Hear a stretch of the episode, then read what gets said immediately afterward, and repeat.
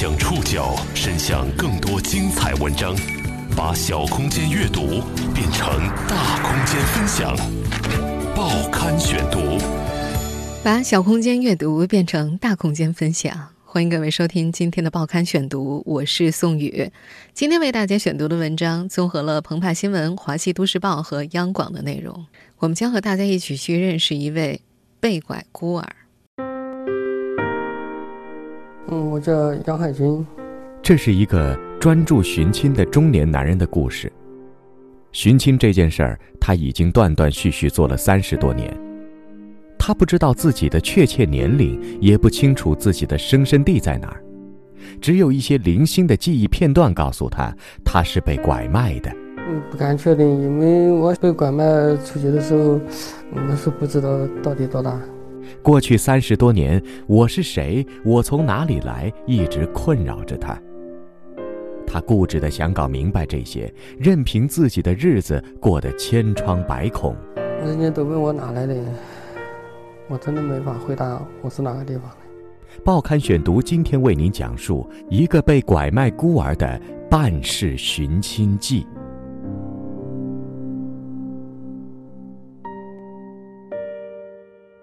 蹲守在四川江油小北桥二手市场，杨海军的面前摆了一摊子旧物：镯子、手串、印章、旧书，这些都是他赖以为生的宝贝。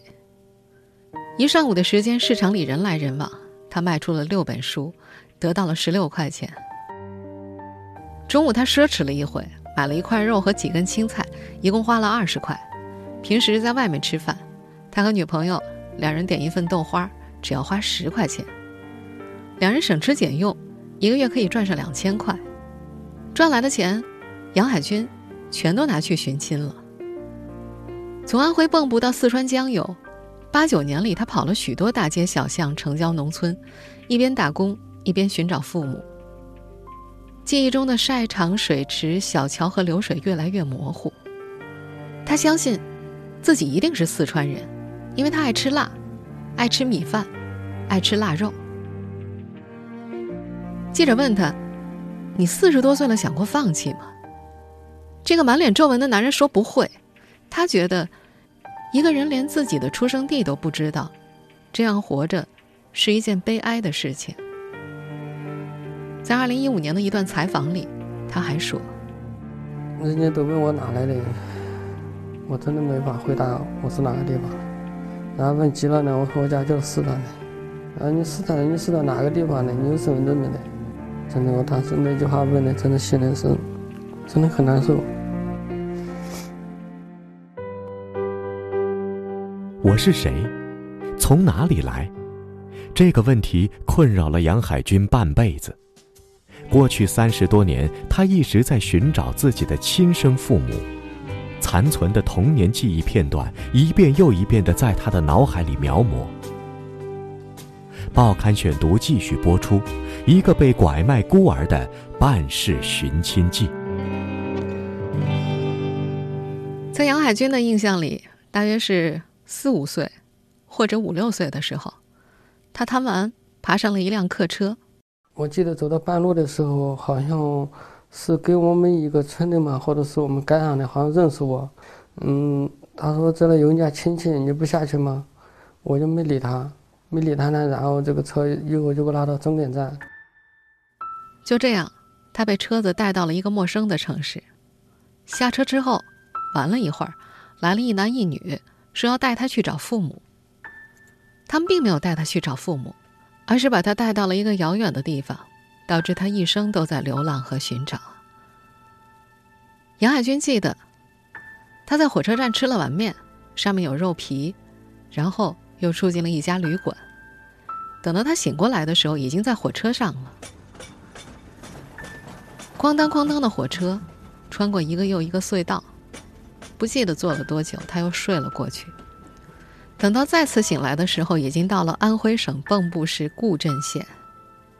那一男一女，把他带给了一个四十多岁的单身汉，住在距离县城十公里左右的连城镇英路村的铁轨旁。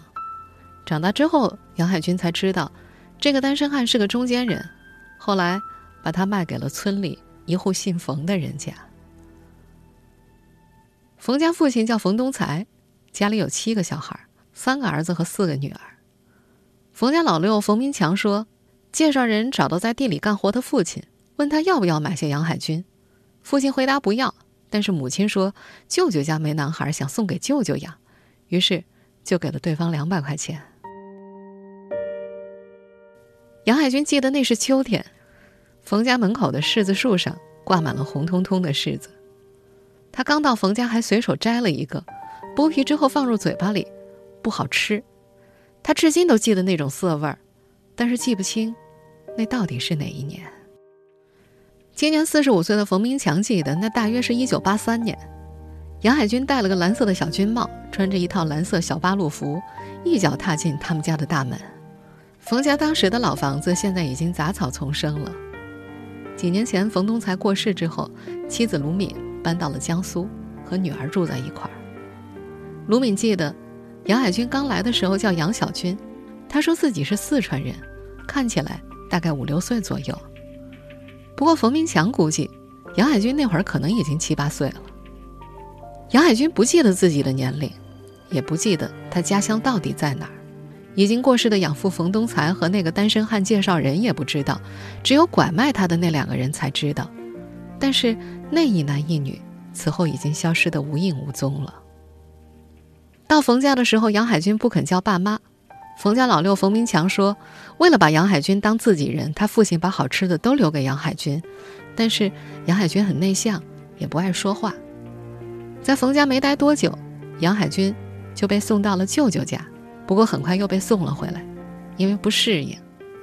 他被送回来之后，冯家父亲冯东才就被车撞了。”家里小孩又多，开支又大，而正好隔壁一户姓崔的人家没有儿子，说想要抚养杨海军，很快他就被送到了崔家，那是固镇县杨庙乡楼上村。如今，杨海军的第二任养父崔贵海多年前已经过世了，他的养母陈兰英记得，杨海军到家里的时候改名叫做崔北平，但是大伙还是管他叫小军，因为这个孩子很固执。喊他小军才答应，叫崔北平根本就不理人。在村里读了几天一年级，他就不肯去读书了，因为他说村里有人骂他四川小蛮子。他们那小孩子骂我们，嗯，四川小蛮子，那个四川，他们那边他们那地方人都是那样的，晓得吗？觉得四川人他都是那喊。我问我那个养母，我说我家到底是哪的？他说你家你要找的话，你上四川找去。崔家的一个堂哥说，小军在村里时间不长，很快就跑到外面流浪去了。历经几任养父母，杨海军比别的孩子早熟。他很内向，也不容易打开心扉。他不愿意叫养父母爸妈，养父母也觉得他养不熟。他很小就开始流浪，流浪着找自己的家。报刊选读继续播出：一个被拐卖孤儿的半世寻亲记。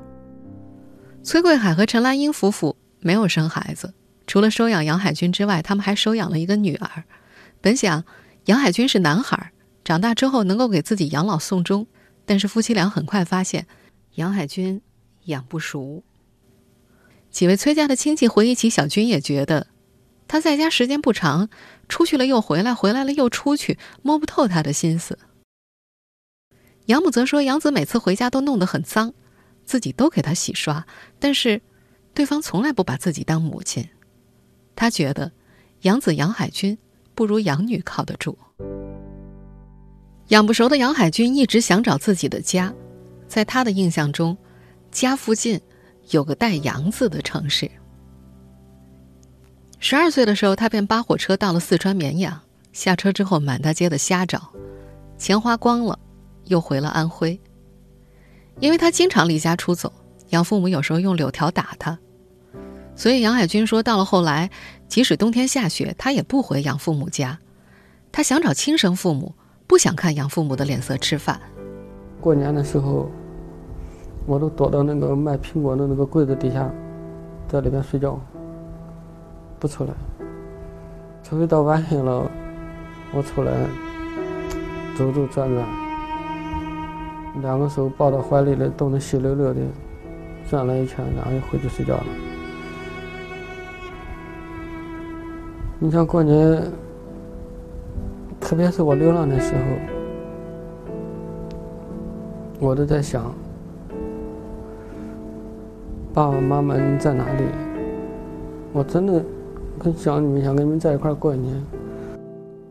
流浪的日子不好过，既要经受寒冬酷暑，还要担心被其他流浪儿打。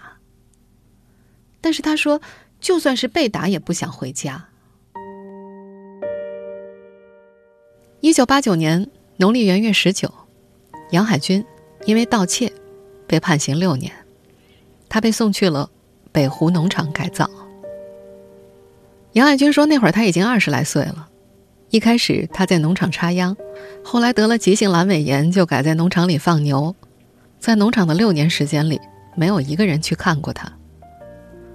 说起这件事的时候，他似乎对此一直都有怨恨。他说。他们知道我在哪儿，也没有给我寄过一封信来。他们指的是养父母。杨海军被逮捕的时候，公安局到崔家做过调查，那时他的名字还叫做崔北平。养母陈兰英承认，她确实没去看过杨海军。她说自己当时在家里带养女的两个小孩儿她说杨海军没把他们当父母看过，自己也没花过杨海军一分钱，还照料了他几年。可是他杨海军就知道跑跑跑。今年八月，坐在家中灰色的沙发上，再次提起这个养子，陈兰英无法掩饰内心的关切和失望。他，是不是还在流浪啊？我就知道，他过得好不好啊？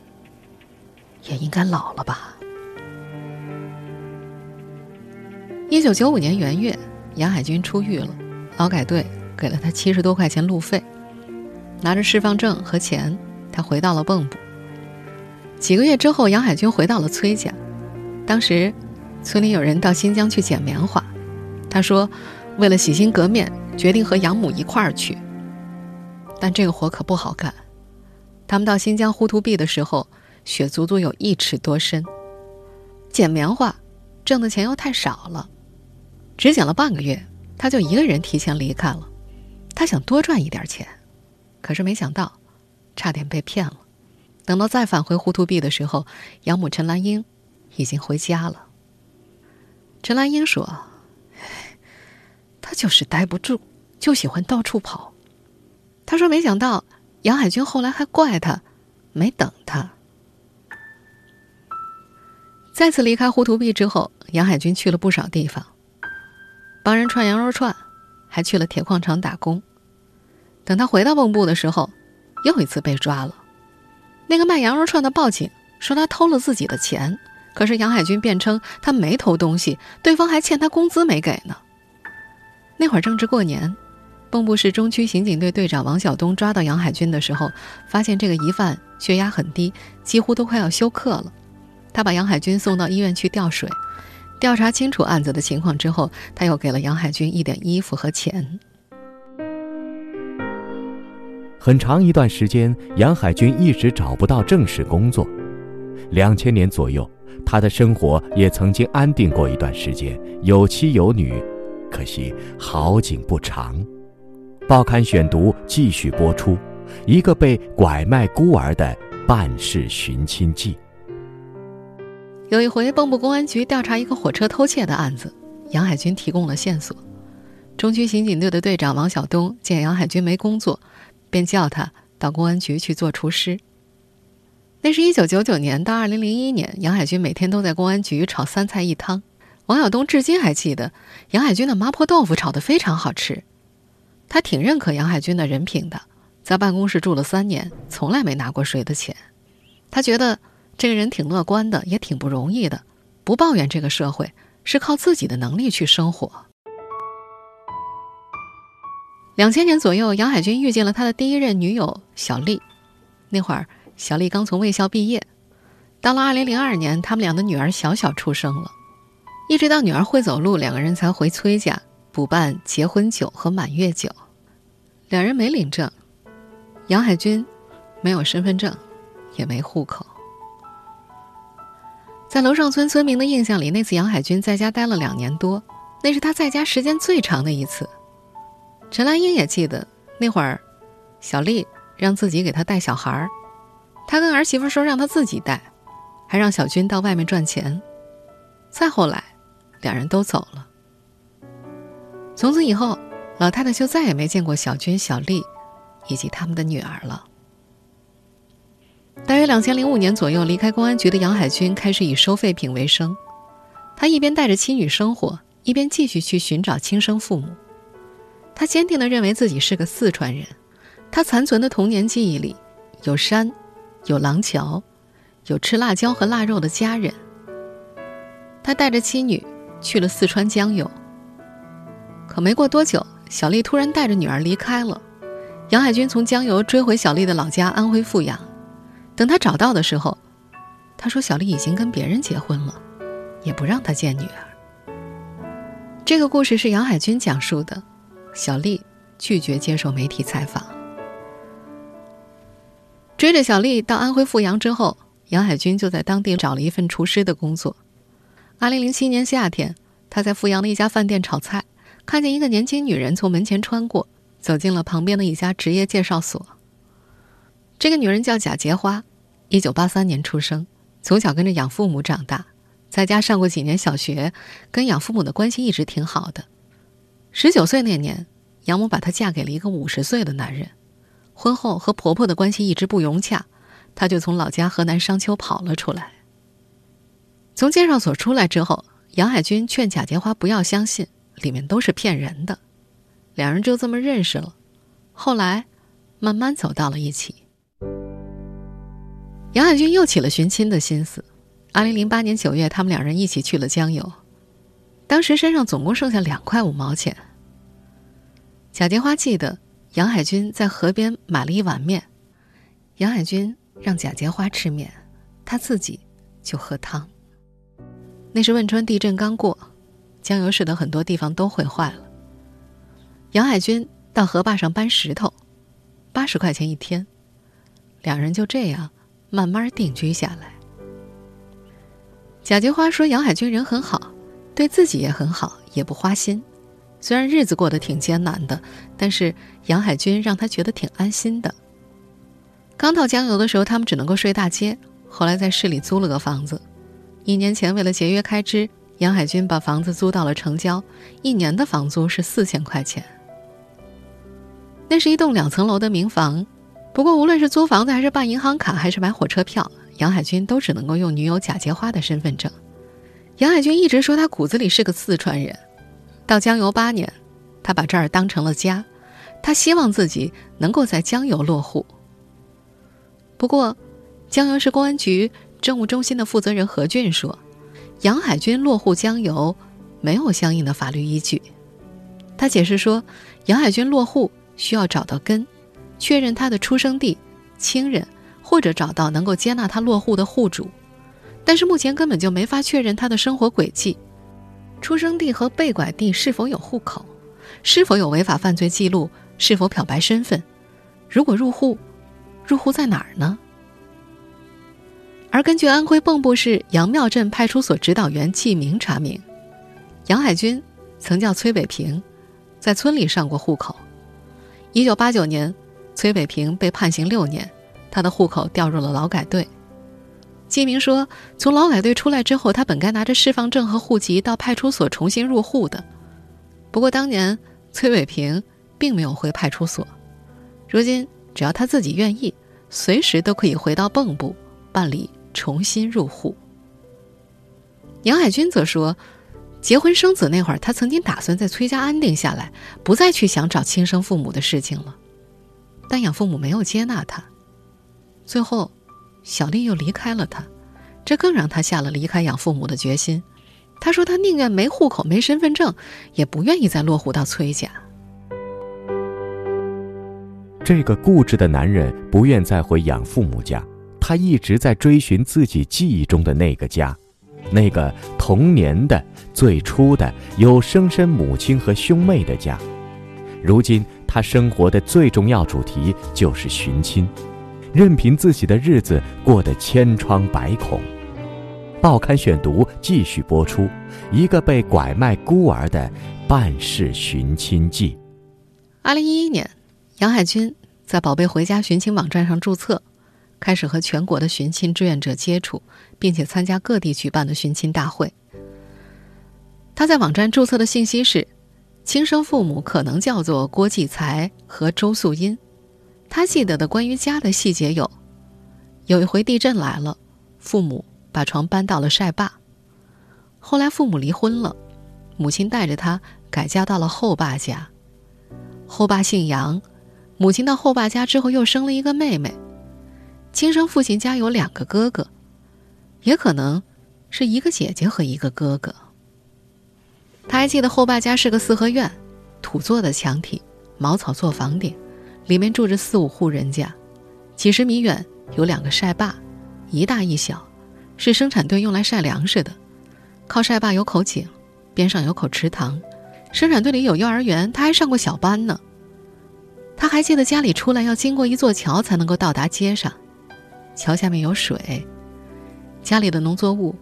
有谷子、豌豆、胡豆、地瓜、大头菜、瓷竹。他记得小时候吃过米饭，吃过辣椒，吃过腊肉。当时我，我妈每次做饭的时候，给我做一块腊肉，切到碗里给我吃，偷偷摸摸给我吃。我这辈子我都忘不了我妈那个情景。我妈现在不知道是死是活，我都不知道。三十多年来，她把这一切深刻脑海，但又不知道这些记忆是否准确。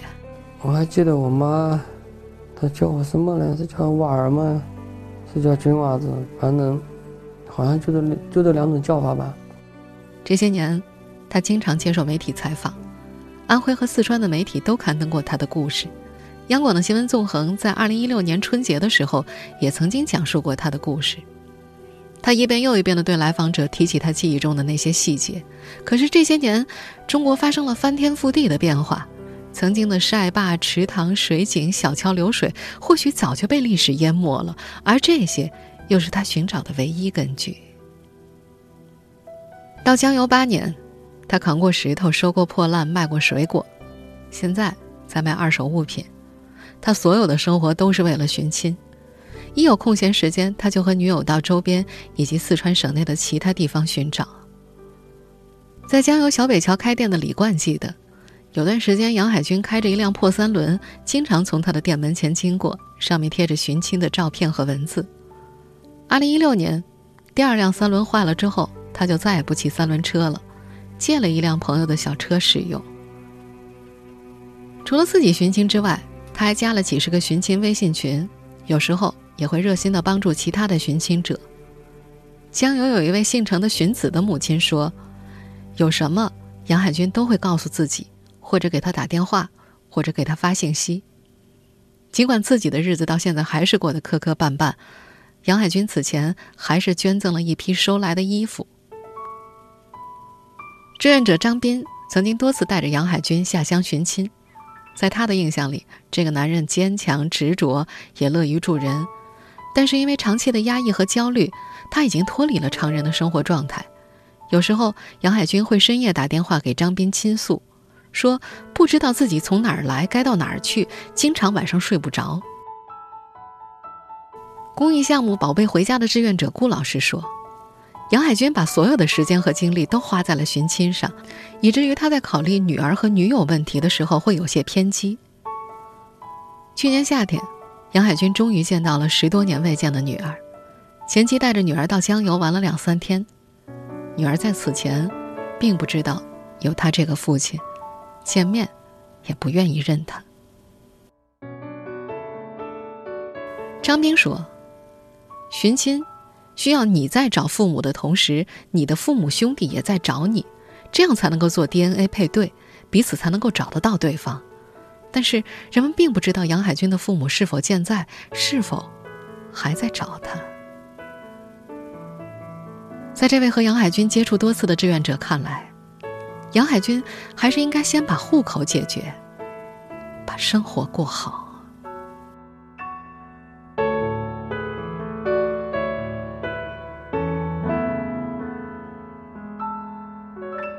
听众朋友，以上您收听的是《报刊选读》，一个被拐卖孤儿的半世寻亲记。我是宋宇，感谢各位的收听。今天节目内容综合了澎湃新闻、华西都市报、央广的内容。收听节目复播，您可以关注《报刊选读》的公众微信号“宋宇的报刊选读”，或者登录在南京网易云音乐。我们下期节目时间再见。生活也许不是想象中的容易或太难，难免觉得有点支撑不住，有点想放弃。有谁不是活在挣扎中，争一口气？千万别在重重诱惑里，无意间迷失了自己。是我们选择了生活，还是生活选择了我？要追求的梦幻太多，却又得到什么？是我们选择生活，却又想要努力摆脱，在绚丽的你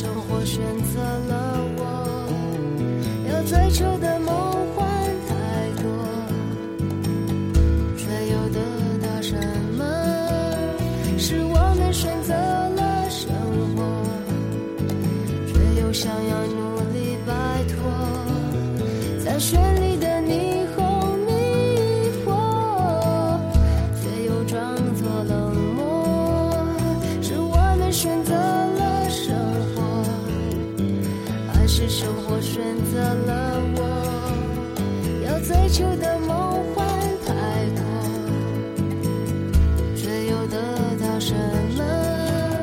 是我们选择了生活，却又想要努力摆脱，在绚丽的霓虹迷惑，却又装作冷漠。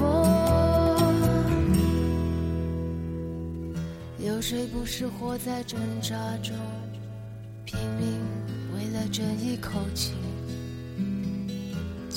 别在重重诱惑里，无意间迷失了自己。